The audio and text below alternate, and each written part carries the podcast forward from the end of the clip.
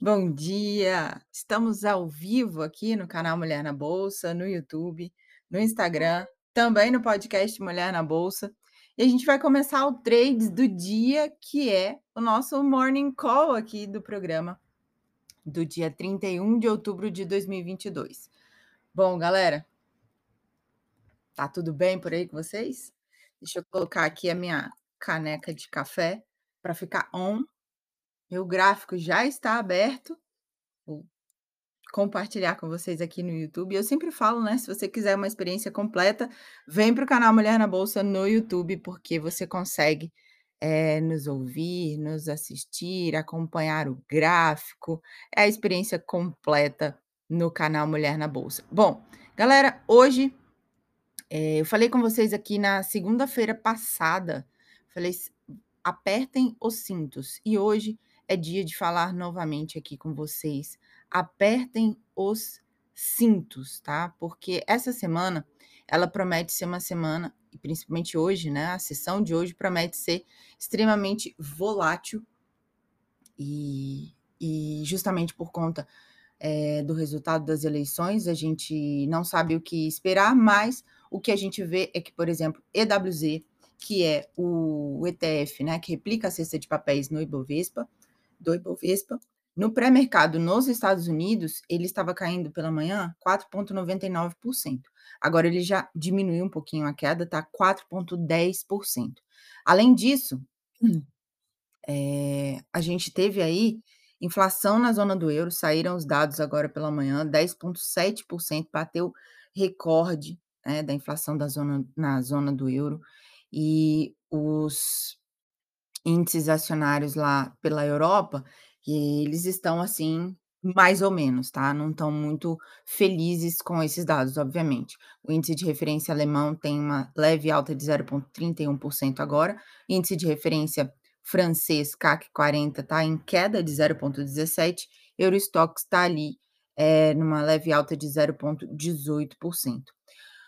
É, o minério de ferro, inclusive, é, lá em Dalian fechou é, negativo nessa sessão. Cadê, gente? Fugiu aqui da minha tela e acontece.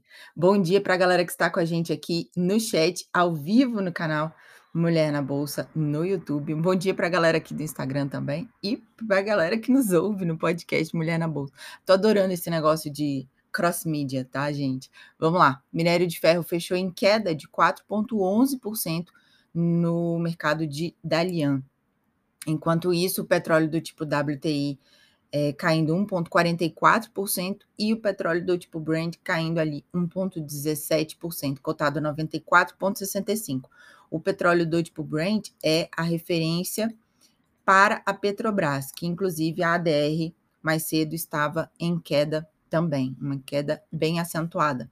E Bovespa fechou na sexta-feira passada, né, no último pregão, uma leve queda aí de 0,09%, fechou aos 114.539 é, pontos. A máxima do dia chegou ali no 114.712, a mínima foi em 113.336, tá? Um volume financeiro negociado na sexta-feira foi bem menor do que da quinta-feira.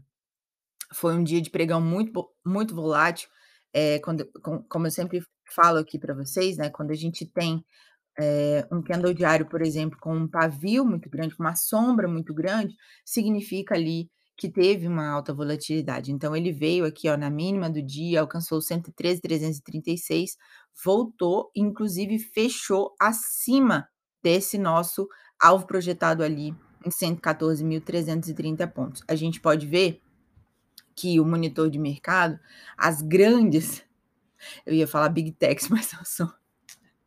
Oh, meu Deus. É segunda-feira de manhã, gente. Dá um desconto pra gente aqui. As principais blue chips do Ibovespa, Vale e Petro fecharam no terreno negativo na última sexta-feira, tá?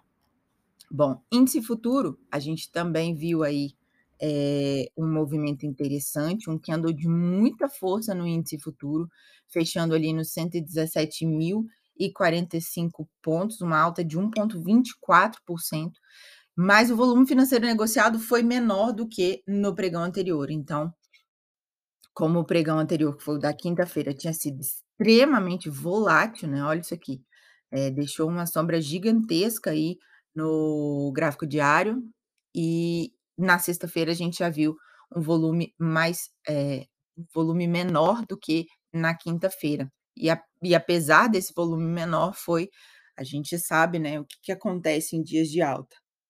Mais ordens de compra executadas do que de venda.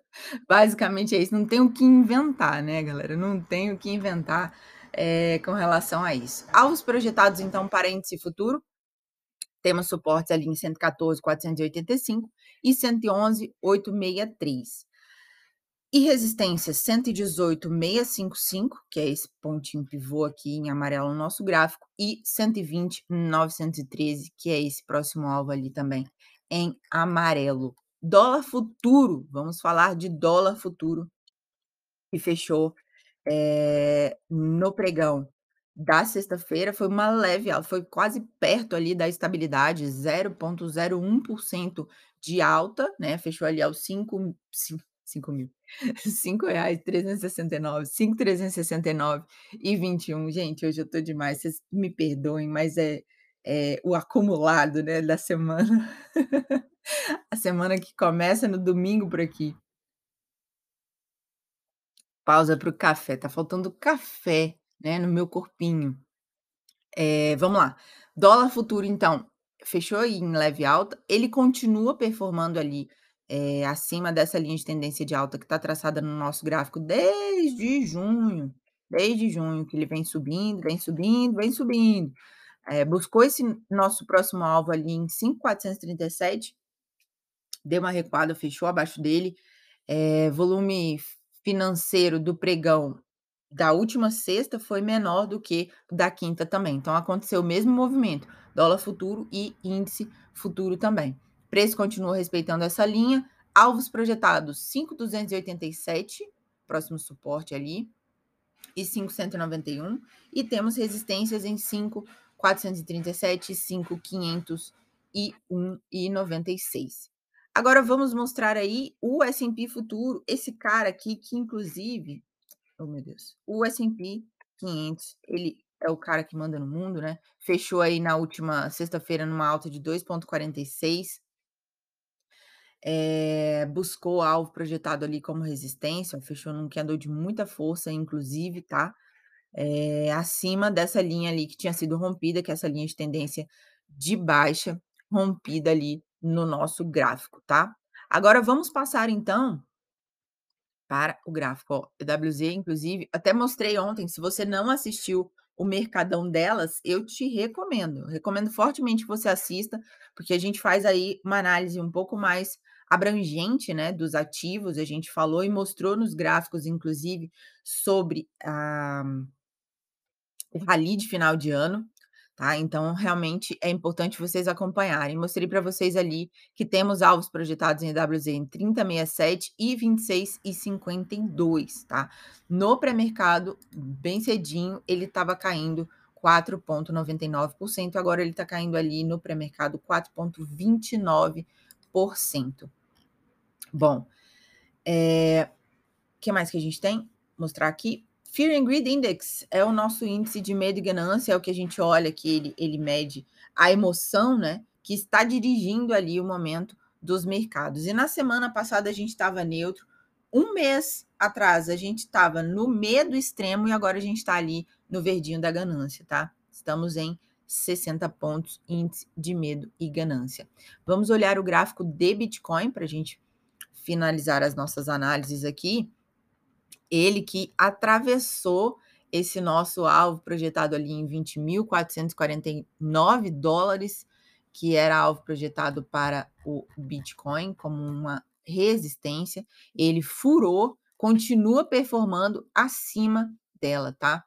Eh, índice de força relativa tá ali na linha dos 61 pontos, alvos projetados agora como resistências temos 21.059, que é esse próximo alvo aqui, e 22.030. E suportes temos 20.109, 20.109 e 19.699. Se você quiser pegar todos esses esses pontos de alvos projetados que eu estou falando pra vocês aqui, vocês podem entrar no site Mulher na Bolsa, dentro da aba blog aqui, ó, bem aqui, tem os trades do dia de forma escrita e você consegue pegar esses alvos e colocar no gráfico de vocês por aí. Tem também disponível no portal acionista, acionista.com.br, ó, trades do dia está aqui também disponível para você. Inclusive, eu quero mandar um beijo aqui para Cláudia e para Grazi. Beijo, meninas. Bom, vamos lá agora. Fechando aí, a gente vai, vai mostrar o que, o que deve é, comandar. Essa semana a gente tem por que, que eu falei para vocês no início né, do programa, para vocês apertarem um pouco mais os cintos? Essa semana a gente tem é, divulgação aí da política monetária dos Estados Unidos, o FONC vai se reunir, o Federal Reserve vai decidir exatamente isso durante essa semana, é, quarta-feira, saem os dados, e a gente tem, teve também essa inflação da zona do euro, que veio bem acima, né?